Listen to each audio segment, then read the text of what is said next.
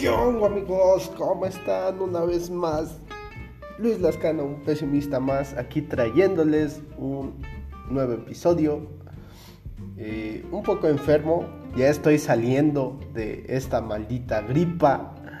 No sé qué tenía, pero maldita enfermedad. Y así que les estoy trayendo un excelente episodio. Espero y les guste. Me he dado cuenta que todos contemplamos a algo o también contemplamos a alguien como un impulso para mejorar, así como para cumplir una meta. Por otra parte, también tratamos de evadir algún obstáculo o a una persona que limita nuestros procesos. Yo les platico de manera rápida. Hace unos días me tocó escuchar a una señora que me decía que ella fue gerente durante 18 años y que, y, que podía estudiar a la gente con tan solo verla. En serio, también había dicho que no necesitaba ver el CV de dicha persona y que nunca se equivocaba. Después de eso, adivinen a quién tomo como ejemplo. Le, piénsenlo un poquito, piénsenlo. Exactamente. A mí. Ahora, imagínate lo que me dijo. Tiene cinco segundos. van pasando.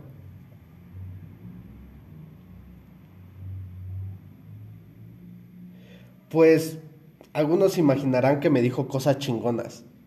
Otros, pues que me dijo cosas malas. Pero ahora, los que pensaron que me dijo cosas chingonas, fíjense que no. Sí me dijo pura estupidez desde mi punto de vista. Eh, me, me, dijo que, que, según yo, yo muy inteligente, pero que era muy, muy apático, que la verdad debía de estar eh, en completa, en completa actividad. Eh, de no dejar de moverme o al final debería de conseguirme otro trabajo y me lo dijo tú al final si te quedas sin tus trabajos y te quedas rascándote el ombligo en tu casa sería demasiado difícil para tu mamá y porque ella va a intentar mandarte a trabajar otra vez y tú ya no lo vas a querer y, y, les voy a decir si hubiera sido el Luis de hace cuatro años, ya estaría llorando. Si hubiera sido el Luis de hace dos años, la estaría mandando a la fregada a la señora con todo respeto. Pero fíjense que lo tomé con calma y pues hay cosas que dijo que puedo tomar como ayuda y hay otras que solamente las olvido. Por ejemplo, si esa señora algún día escuchara este podcast, le diría, señora, al final no sabe el contexto de mi vida, no sabe que tengo dos empleos, que estudio en la universidad, que estoy ganándome el sueño con este podcast. Entonces, discúlpeme, pero creo que aquí el que le debe de enseñar más soy yo. No, no se lo digo por orgullo, pero al final el que debe de enseñar más soy yo que usted. Entonces, ¿por qué estoy tomando en cuenta esta experiencia dentro de este episodio? Fíjense que Benjamin Disraeli dijo alguna vez, el hombre es verdaderamente grande solo cuando obra a impulso de las pasiones. Es lo que estamos haciendo hoy en día. ¿Quieren saber qué es un impulso? Un impulso, de acuerdo a uno de los autores que más se dedicó al estudio de la impulsividad, fue Thomas James Barrett, que la definió como un rasgo de la personalidad que de verdad es muy complejo, relacionado a una tendencia a realizar acciones motoras rápidas, no planeadas y con frecuencia ineficiente e incorrecta. En pocas palabras, es aquella tendencia que mayormente los seres humanos experimentamos, aunque sea una vez en la vida, y que implica el actuar movido por alguna emoción sin que haya mediado una deliberación previa de la razón. En pocas palabras mucho más cortitas, es dejarnos guiar por las emociones sin antes pensar. Por otra parte, estamos hablando de motivación.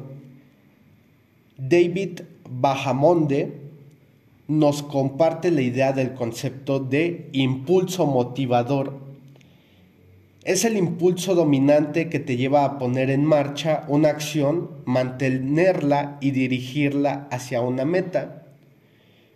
Pero Alberto Más Ferrer dijo, un límite para el que domina, para el que atesora, ¿por qué no? Todas las cosas en el cosmos lo tienen.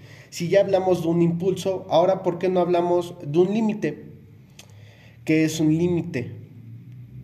pues las limitantes corresponden a aquello que pueda restringir el hacer generalizaciones a partir de los resultados o son el resultado de los retos no anticipados que surgieron durante el estudio. Es decir, es un punto o una línea que señala el fin o el término de una cosa material suele indicar un punto que no debe o no puede sobrepasarse. Como muchos dicen, no te pases de la raya.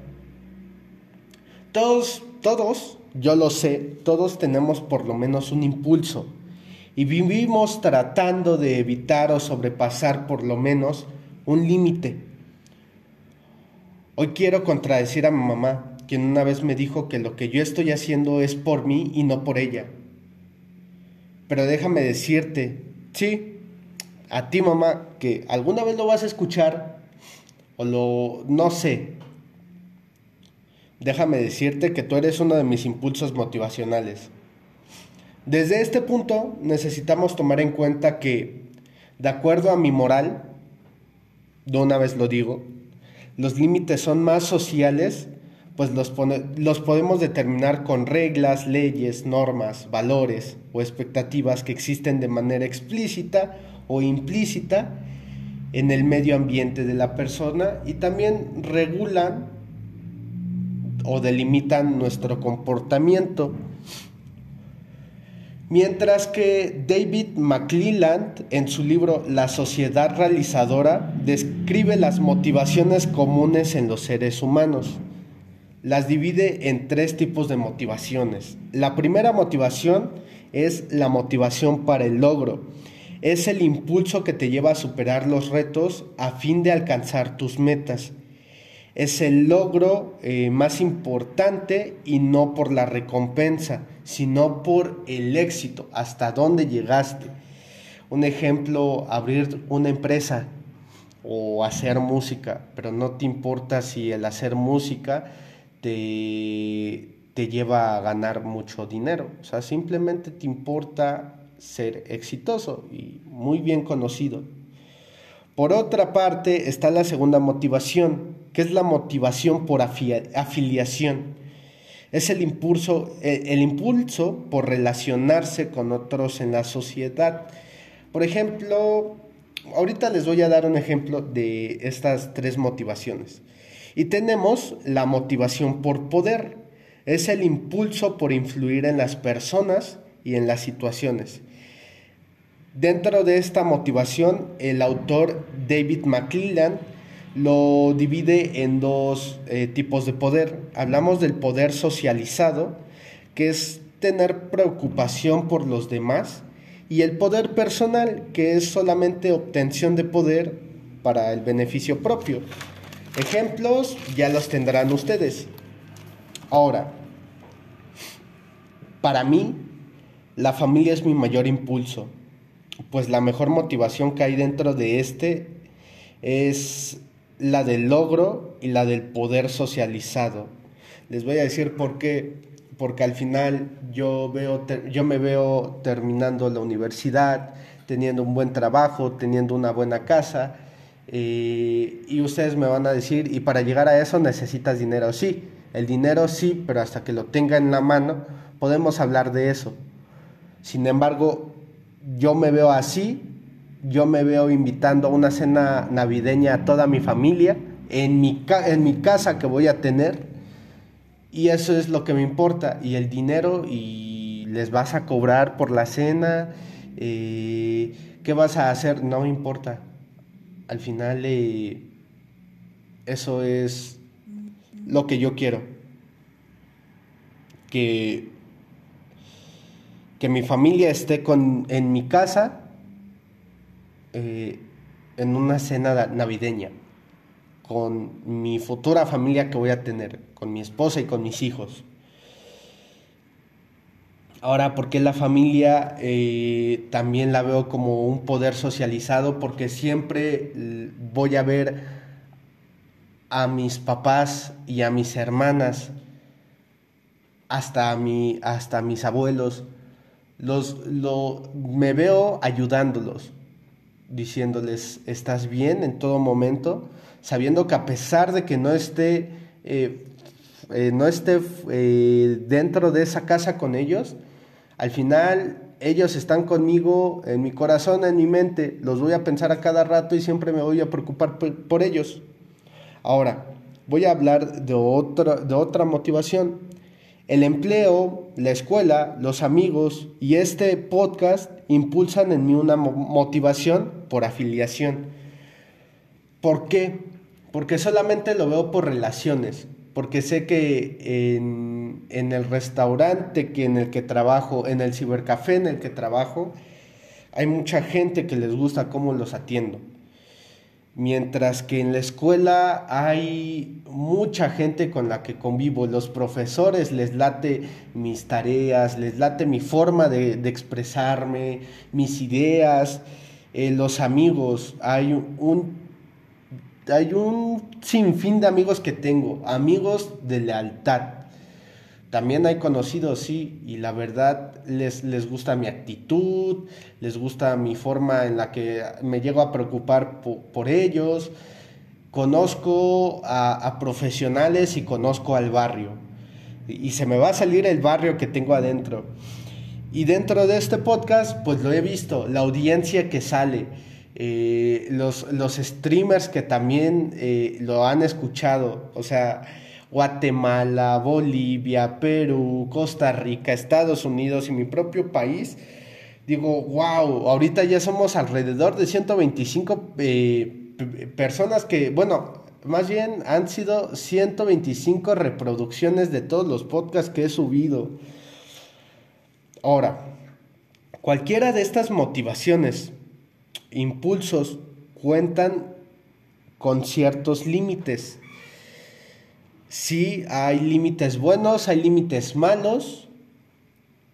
Esto de acuerdo a la ética también. Por ejemplo, las motivaciones ya las dije. Mi, mamá es una motivación porque siempre está ahí diciéndome, eh, haz esto, tú puedes, haz aquello, yo sé que puedes, mis hermanas también, mi papá también. En la escuela también me, dicen, wow, es que eres muy chido con esto, te sale esto, tienes vocación. En el trabajo me dicen, wow, es que me gusta tu forma de atender. Los amigos, me, agrada tu, tu actitud. El podcast, me gusta tus ideas.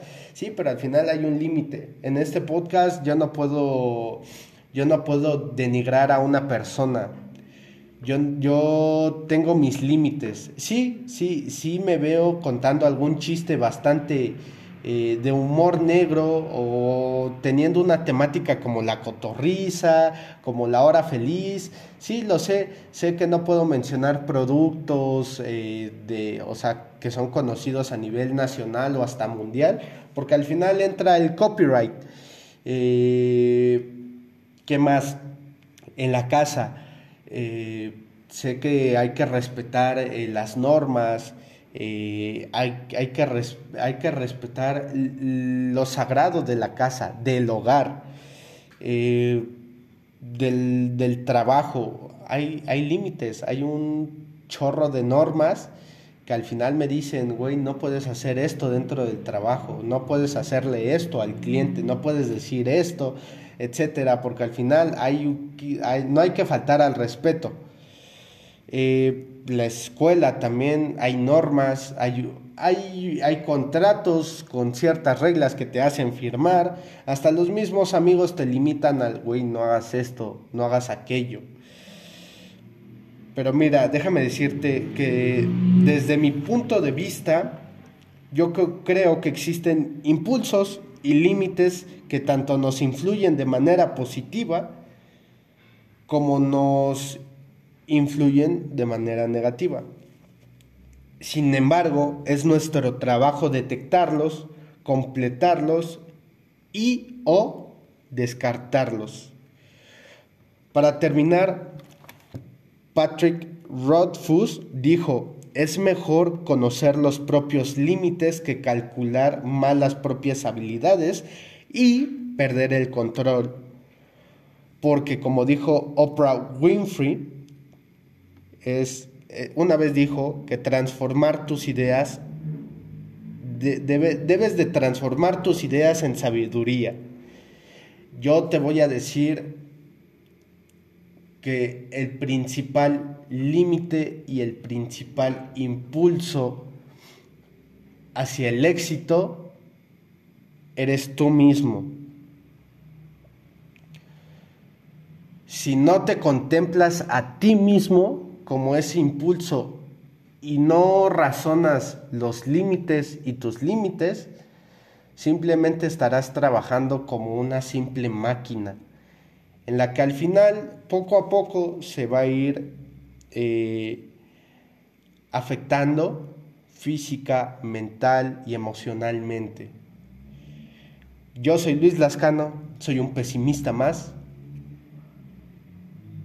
Sin más que decirles, hasta luego.